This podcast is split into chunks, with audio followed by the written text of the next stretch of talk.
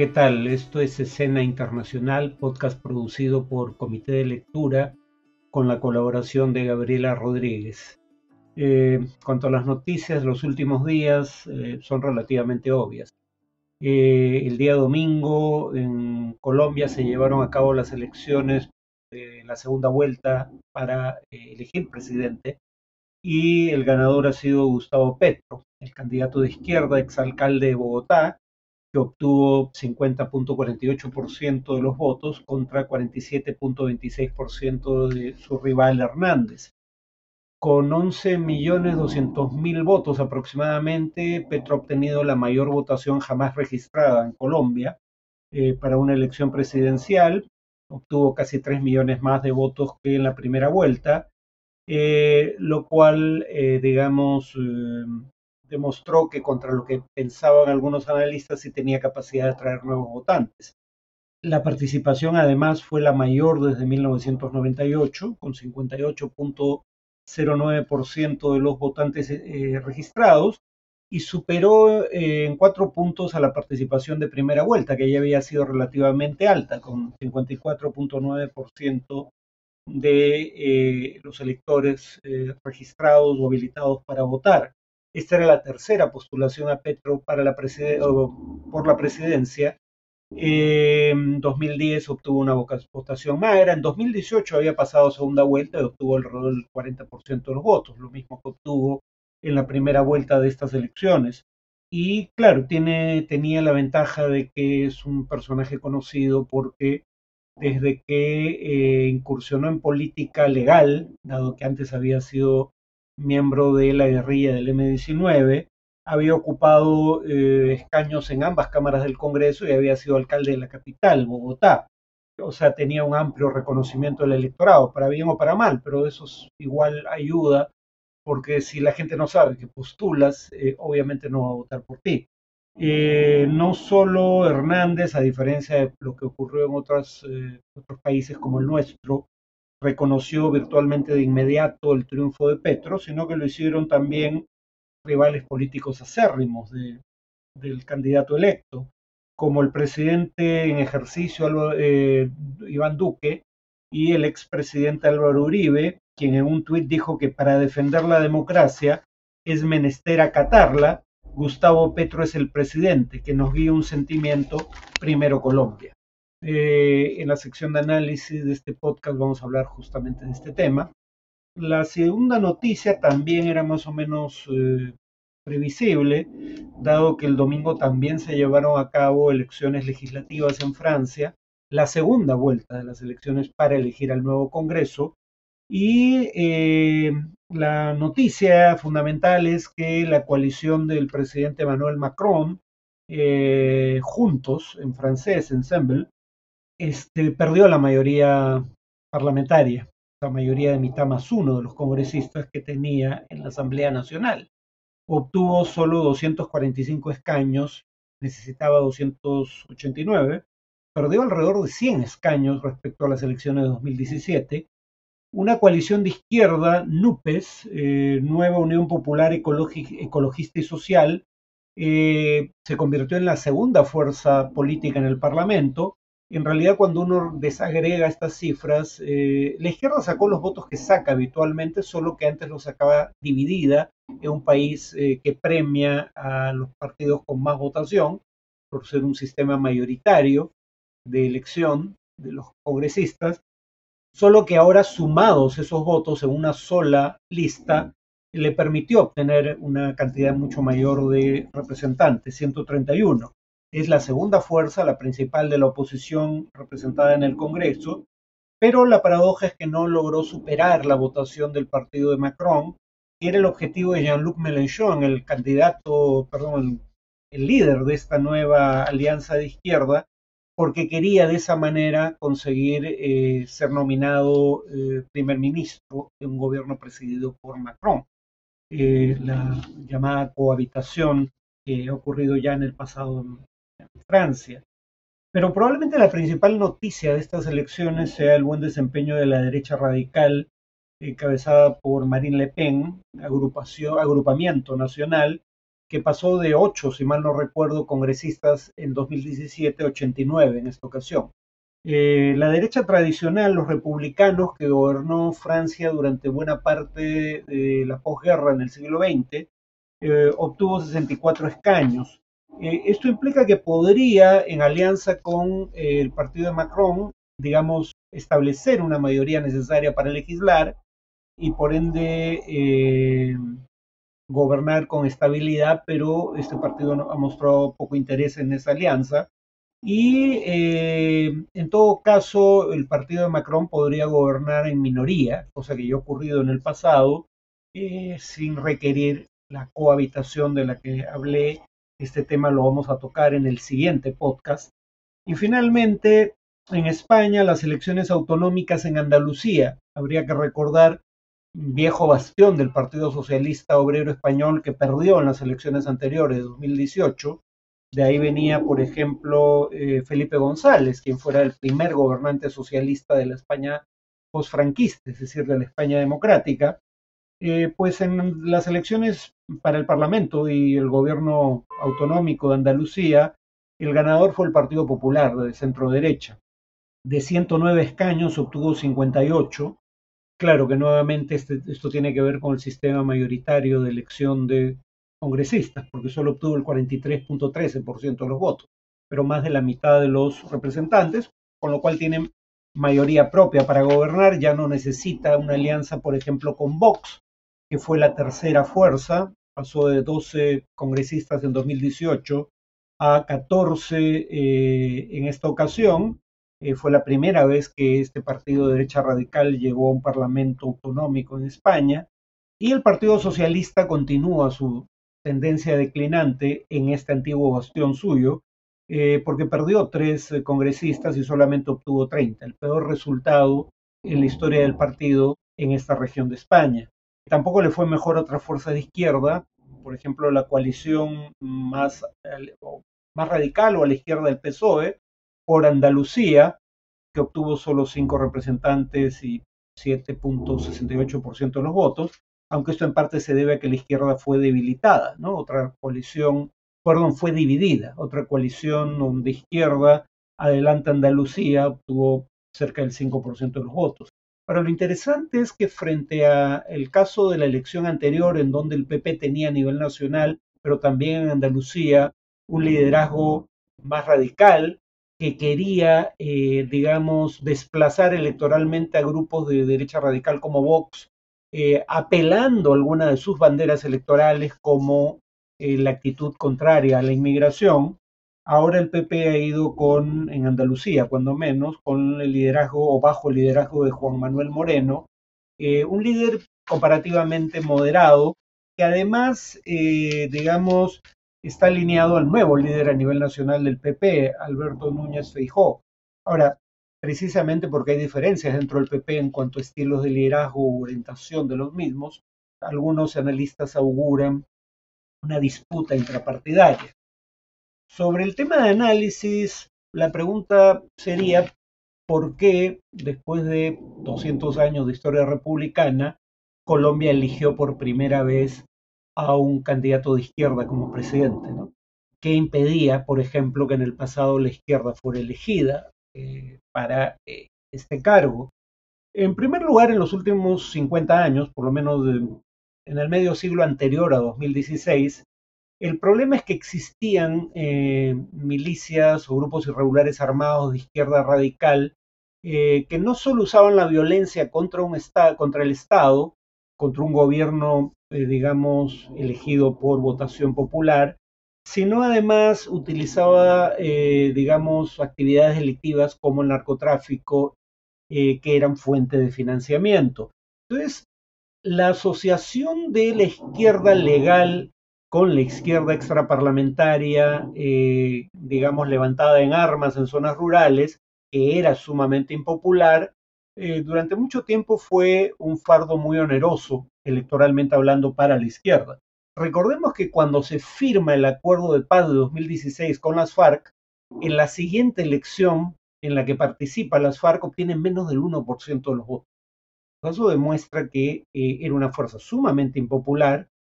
y aunque no fuera del todo justificado, la izquierda en general tendía a ser asociada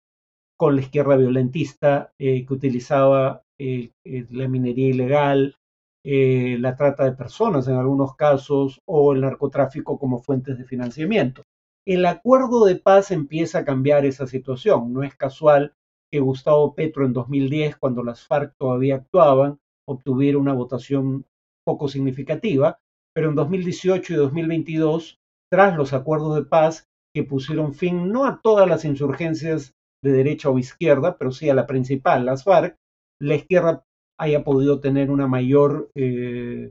posibilidad de éxito, pese a que la campaña de la derecha seguía asociándola tanto con el chavismo en Venezuela como con la violencia de grupos como el Ejército de Liberación eh, Popular,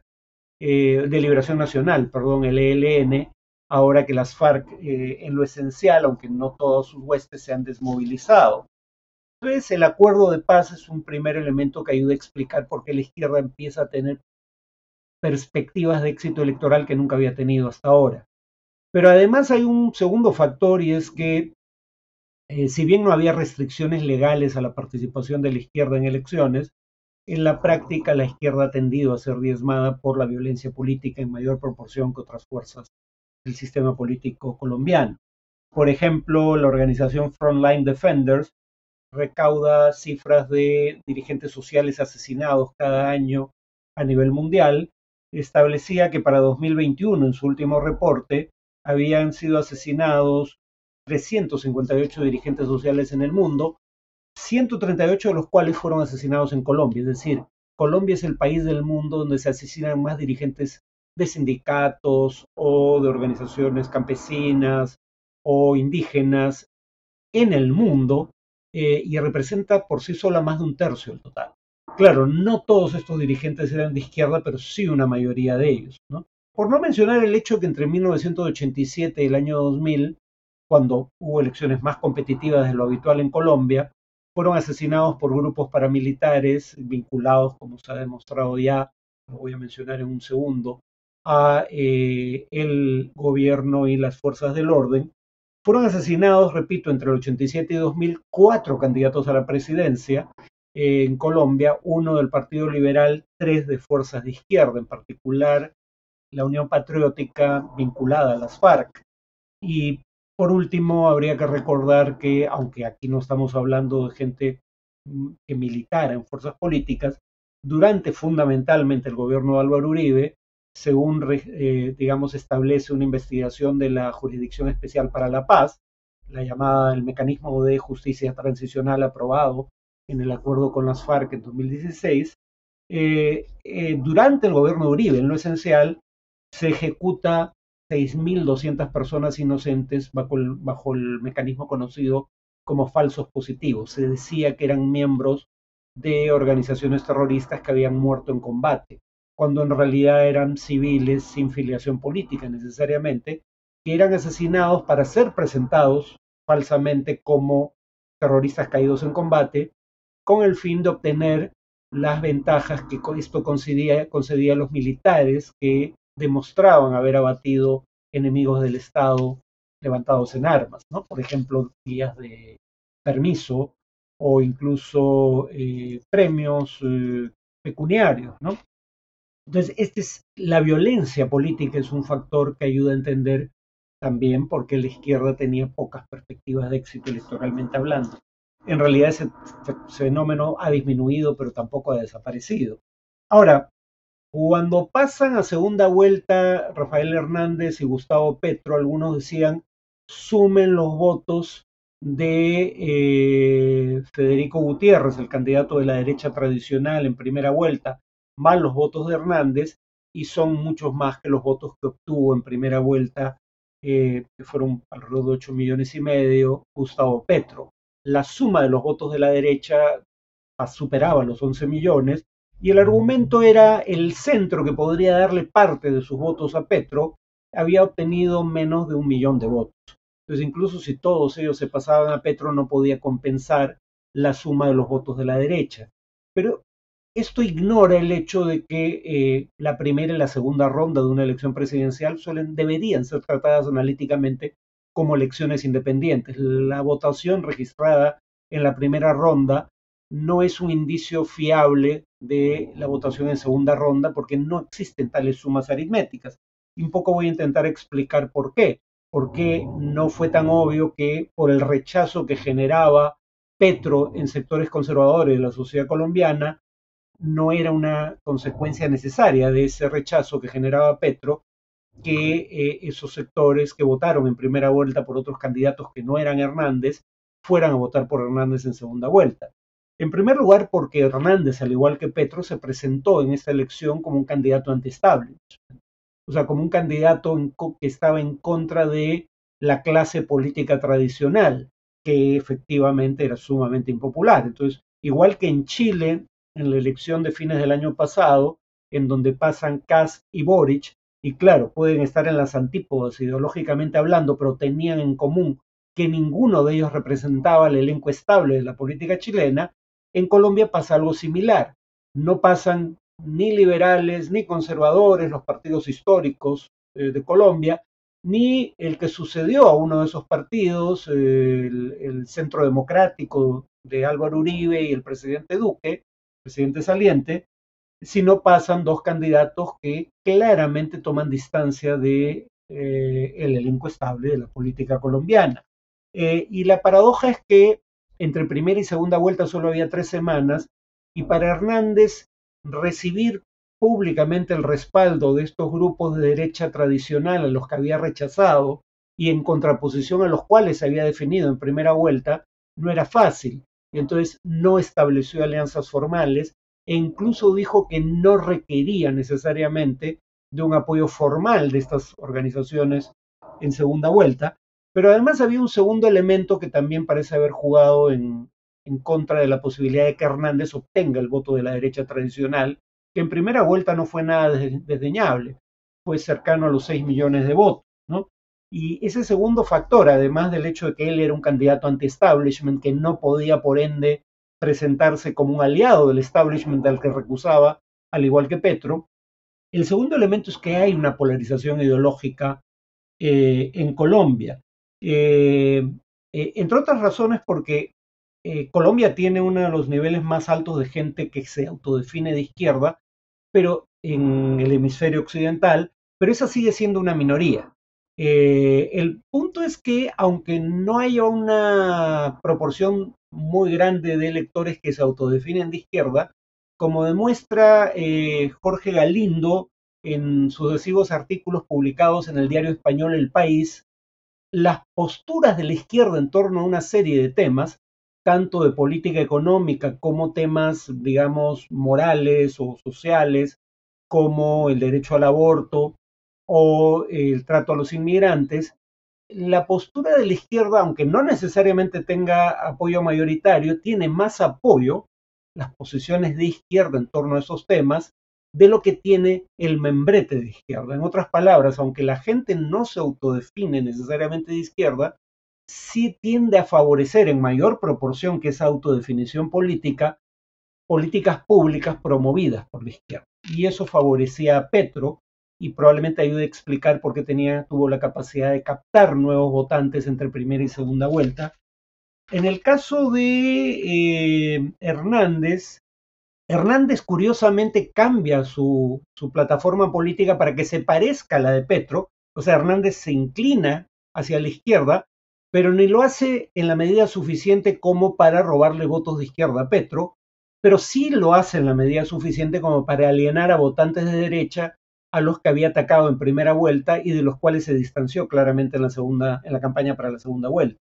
Entonces, eh, por un lado, la participación electoral, que ya había sido alta en la primera vuelta para estándares históricos colombianos, ¿no? mientras entre 2002 y 2014 siempre hubo más de un 50% de abstención en segundas vueltas presidenciales.